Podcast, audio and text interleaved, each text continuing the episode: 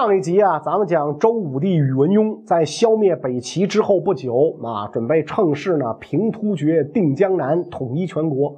很可惜，宣政元年（公元578年六月）啊，这位这个功绩累累的周武帝病死在了征讨突厥的途中，年仅三十六岁。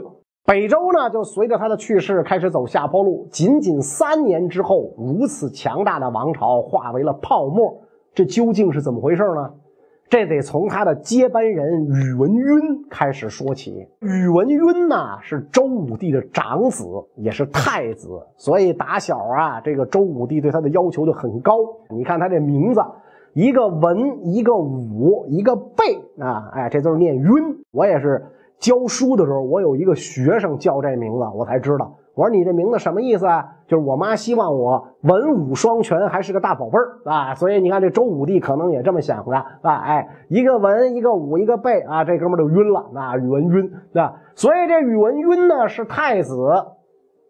周武帝打小对他要求就极高。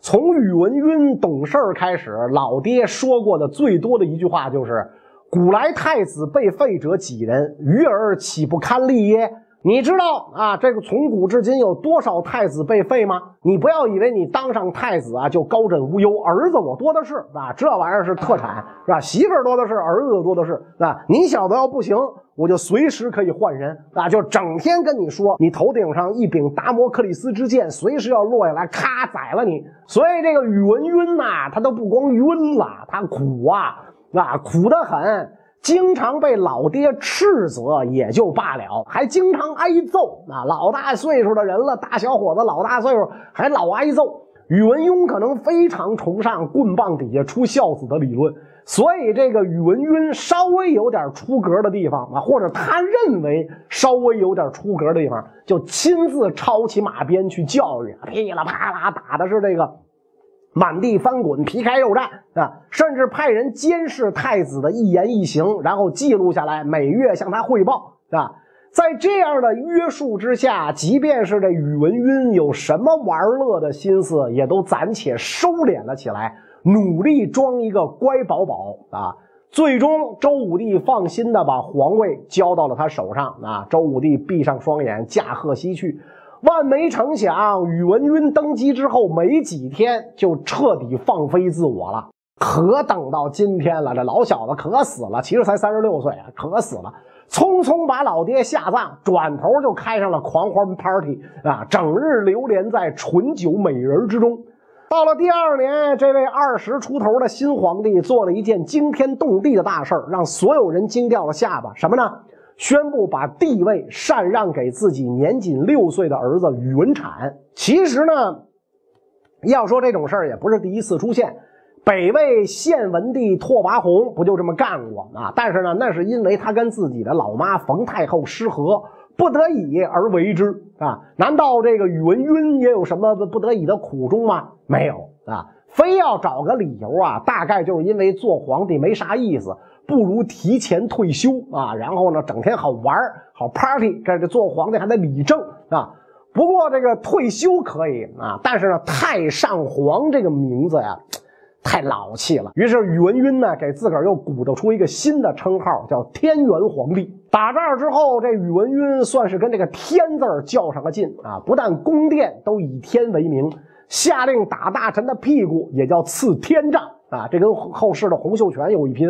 最夸张的是呢，除了自己的原配杨皇后，宇文赟呢又并置了四位皇后，堪比当年十六国的汉主刘聪。不过有所创新的是，宇文赟都用天给他们命名啊，分别是天、天元、天中、天左、天右啊。后来呢，宇文赟又把每个皇后的名号中加了一个大字儿啊。你比如他的原配。叫杨丽华啊，杨丽华的称号就是天元大皇后。说起这位天元大皇后，她的出身颇有来头。她爹是当朝辅国大臣杨坚，杨坚出自关中高门弘农杨氏，自称是东汉太尉杨震第十四世孙。他的父亲呢，咱们前面讲过啊，叫杨忠，北周大将啊，立下汗马功劳，功勋卓著。所以杨家呢被赐姓普六如，官至柱国大司空，封隋国公啊。待到杨忠死后，杨坚就承袭了隋国公的爵位啊。当年这个周武帝这个宇文邕在位的时候啊，就对杨坚非常倚重。有大臣呐，曾经对皇上说：“说皇太子晕将来并非社稷之主，普六如奸，貌有反相。”没想到这个武帝听后十分不悦啊，说：“帝王自有天命在，旁人又能奈何？”后来这个宇文赟登上皇位，杨坚的女儿杨丽华被封为皇后。杨坚又晋升为柱国大将军、大司马啊！这么一来呢，这个宇文赟呢心里有点不舒服，他觉得这个老丈人的地位和威望日益做大，对自己呢非常不利啊，所以就要考验他，看他有没有反心。怎么考验呢？杨丽华出自名门，但是性格柔顺，不善嫉妒啊，所以呢后宫的嫔妃啊都很敬重她。但往往这样的女孩不讨皇上喜欢，皇上喜欢那种能作的啊。宇文赟后来暴虐昏庸啊，更加这个越来越严重，喜怒失常，曾经无故责备杨丽华，想强加给他罪名。有一次呢，更是指着杨丽华鼻子骂啊，早晚有一天定要将你家灭族。没过几天，宇文赟招这个杨坚入宫。想借这个事儿看看他到底有没有反心啊？宇文赟呢私底下对左右侍卫讲：只要杨坚脸色稍有变化，就立刻给我宰了他。没成想杨坚到了宫里，泰然自若，没有任何的不爽的这个神情。于是宇文赟呢就没能找到下手的机会。你说杨坚内心是真的没想法吗？当然不是，早就跟自个儿哥们儿透露过有曲州自代之意。只是觉得时机尚未成熟，所以一直忍气吞声，收敛锋芒，伺机行事。很快，机会来了。就在大象二年（公元五百八十年五月初十）这一天呢，宇文赟夜游之后突发疾病啊，然后就死了。当时的这个皇帝宇文阐还只是个孩子，所以北周军政大权就自然而然落到了杨坚手里。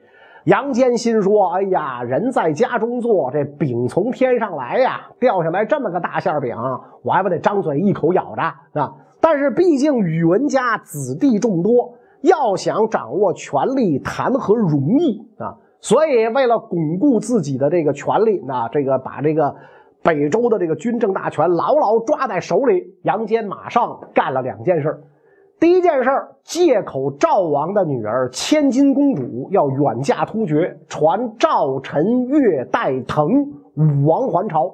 这武王身处封国，消息闭塞，不知朝中变故，就被招了回来。一回到京城，就被杨坚看管了起来。第二件事儿，派人火速奔往相州，征召相州总管尉迟迥还京。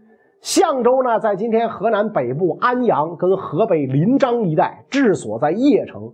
尉迟迥是谁？干嘛要招他回来？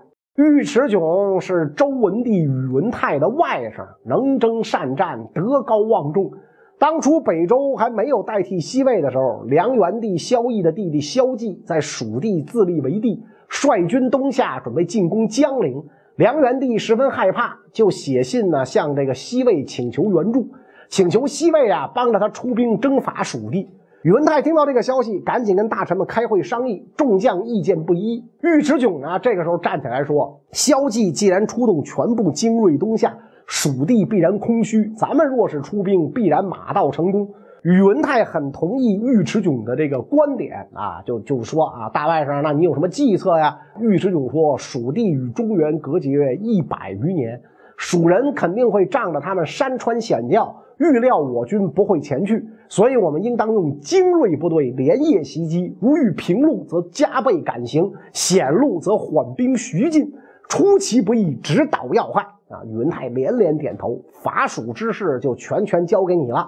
随后，尉迟迥领兵一万二，战马一万匹，前往伐蜀。没过多久，蜀地就被平定。后来呢，也官至柱国大将军、大司马，封蜀国公。所以，这样一位位高权重的人，自然成为杨坚的心腹大患。于是呢，他以这个呃会葬的名义征调尉迟迥回京，派人呢代替尉迟迥担任相州总管。尉迟迥得知这件事之后，那叫一个气儿不打一处来。啊，本来得知杨坚主政，心里就不服气，又听说呢他还传令武王还朝，就更加怀疑杨坚想谋朝篡位。如今居然欺负到老子头上，想让老子把总管的位置让出来，门都没有。半个月之后，尉迟迥对外官宣啊，老子要反了啊！尉迟迥本身的追随者就有很多，再加上有很多地方啊接到这样的命令之后也十分不高兴，所以尉迟迥一反，跟着起兵造反。最大的两个地方实力派呢，要数这个云州总管和益州总管。于是呢，相州、云州、益州三股势力形成了北周历史上有名的三方之乱，加在一起兵力二十三万，而杨坚所能号召的将士不过才二十万。长安城外动乱四起，战火熊熊，长安城内呢也出了乱子。怎么回事之前杨坚召武王回京啊，武王回到京城才明白啊，简直是后悔莫及。不久之后，听说尉迟迥起兵，于是赵王宇文昭认为有机会了，就在府中设了一场鸿门宴，想要行刺杨坚。其实杨坚明白他的居心，但是不以为意，依旧赴宴。到了宴会那天，宇文昭把杨坚请入内室，要求左右侍从都不能进来。杨坚呢，就只留了几个贴身的人坐在门旁边。赵王呢，让自己的俩儿子佩刀立在左右两侧。在此之前，赵王就跟他俩儿子说了：“你们呈上甜瓜的时候，就是刺杀信号。”过了不久，啊，这个酒喝的差不多了，俩儿子呢，果然按照设定把这个甜瓜送上。宇文昭这个见状，就要用这个佩刀啊切瓜，请杨坚品尝，想呢趁机行刺。就在此时，被杨坚留在门口的大将袁胄赶紧走上前来，对杨坚说：“相府有事，不可久留。”啊！赵王十分不快，呵斥：“我与丞相说话，尔乃何人？”袁胄嗔目而立，朗声报出名姓。赵王心里一惊，袁胄是北魏昭成帝拓跋十一剑八世孙，英勇果毅，颇多武艺，是赫赫有名的大将。于是呢，赵王不敢造次，只得见机行事。就这样呢，过了许久，赵王又开始重新耍花招，假装吐酒啊，然后呢，这个趁势离席啊，然后呢，又口称这个口干，让袁胄取水。总之就是想把他支使开。但是袁胄不为所动，死死盯着赵王。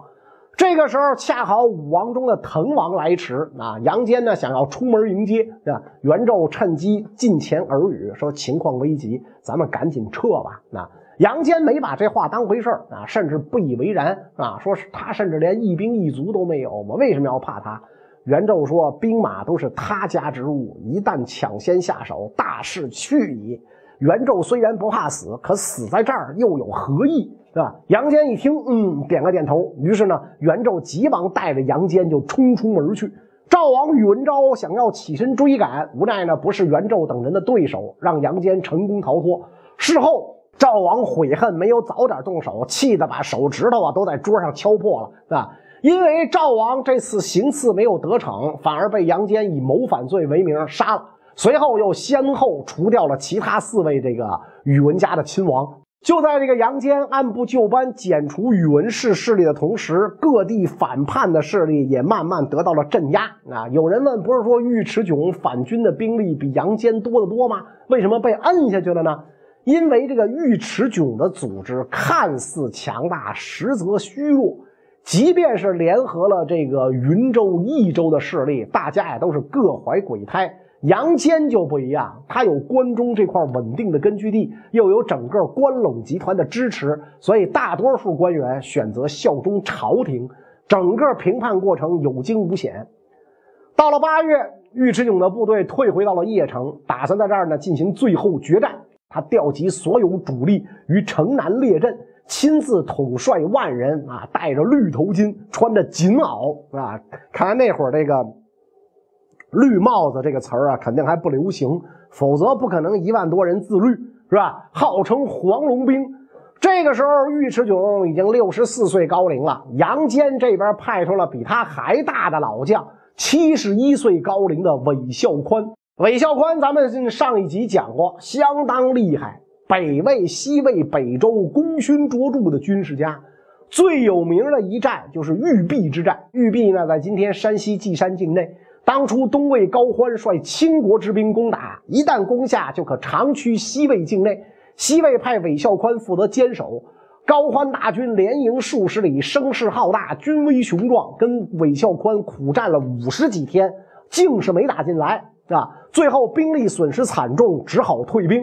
此后，韦孝宽声名远扬啊！咱们前面讲给胡律光造谣编的那首民谣，也是韦孝宽编的，所以这位是有勇有谋。这回杨坚非常放心的把攻打尉迟迥的任务交给了他。不久之后，韦孝宽率兵赶到，两军隔水相斥。有意思的是啊，韦孝宽率部进攻，本来初期呢是处于劣势的，结果吃瓜群众直接帮他扭转了局势。怎么回事呢？这边打着仗。那边好几万邺城老百姓出来靠看热闹啊，这没见过呀，啊，这这家伙欧洲杯干四年一次是吧？这玩意儿这大战咱啥时候能见过？就出来看热闹。结果好奇心害死猫。韦孝宽一看，赶紧命令手下向这些吃瓜群众放箭。顿时之间，邺城百姓争相逃走，相互踩踏。韦孝宽那边趁机大喊：“尉迟迥败啦！”那尉迟迥的手下立刻慌了神兵马四散而逃。结果呢？北周的这个政府军很快士气重振，趁纷乱之机发起进攻。尉迟迥的军队大败，退保邺城，被韦孝宽团团围住。不久之后，邺城就被攻破。啊，尉迟迥计穷，只好登上城楼，尽情大骂杨坚，过了一把嘴瘾，然后自杀。尉迟迥死了之后，还有一些残余势力，那知道他的部下呢，有的出逃啊，有的出城投降，有的呢则抱上了其他的大腿。经历了六十八天之后，尉迟迥之乱被平定。随着军事上节节胜利，啊，这个杨坚也在政治上向皇帝宝座步步紧逼啊。这个周敬帝宇文产呐，知道自己已经是大势已去，于是呢，为了保全性命。选择了禅让皇位，所以周敬帝大定元年，也就是公元五百八十一年二月啊，在一个风和日丽、艳阳高照的早晨，周敬帝呢发表了禅让演说，中心含义啊就俩意思啊，一个呢表示自己还小啊，不能胜任皇帝这项技术含量很高的工作；第二呢，表示杨坚天生就是当皇帝的料。出人意料的是，对于周敬帝的这番演说，第一个站出来反对的人就是杨坚，说自己啊。无德无才，但是已经是头号网红，这本身就是个奇迹。让他来当皇帝，实在是不敢当，不敢当，非常不敢当。宇文产很熟悉这套路啊，那当年我们家逼西魏皇帝是让让位，也是这个路子，是吧？这个前前情往事历历在目嘛，啊，所以呢，那你不就是让我再劝劝吗？懂懂懂懂懂，秒懂。于是接着劝，俩人就这么来回推让了几个回合，终于杨坚接过了禅位诏书和玉玺。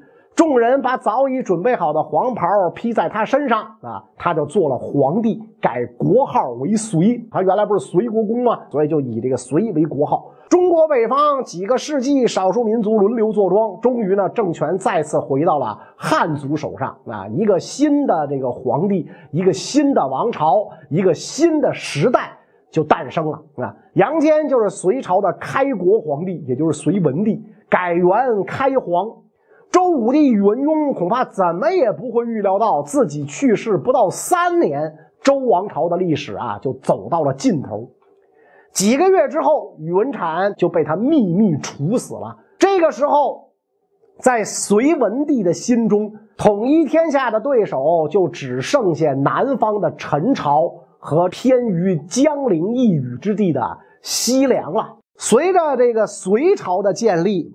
那么两晋南北朝的历史啊，到此就应该画一个不完美的句号，啊。为什么说不完美呢？因为陈朝和西凉还偏安江南啊，后来隋朝灭了他们，才完成了中国的最后的统一啊。那么隋朝是怎么灭掉西凉和南陈的呢？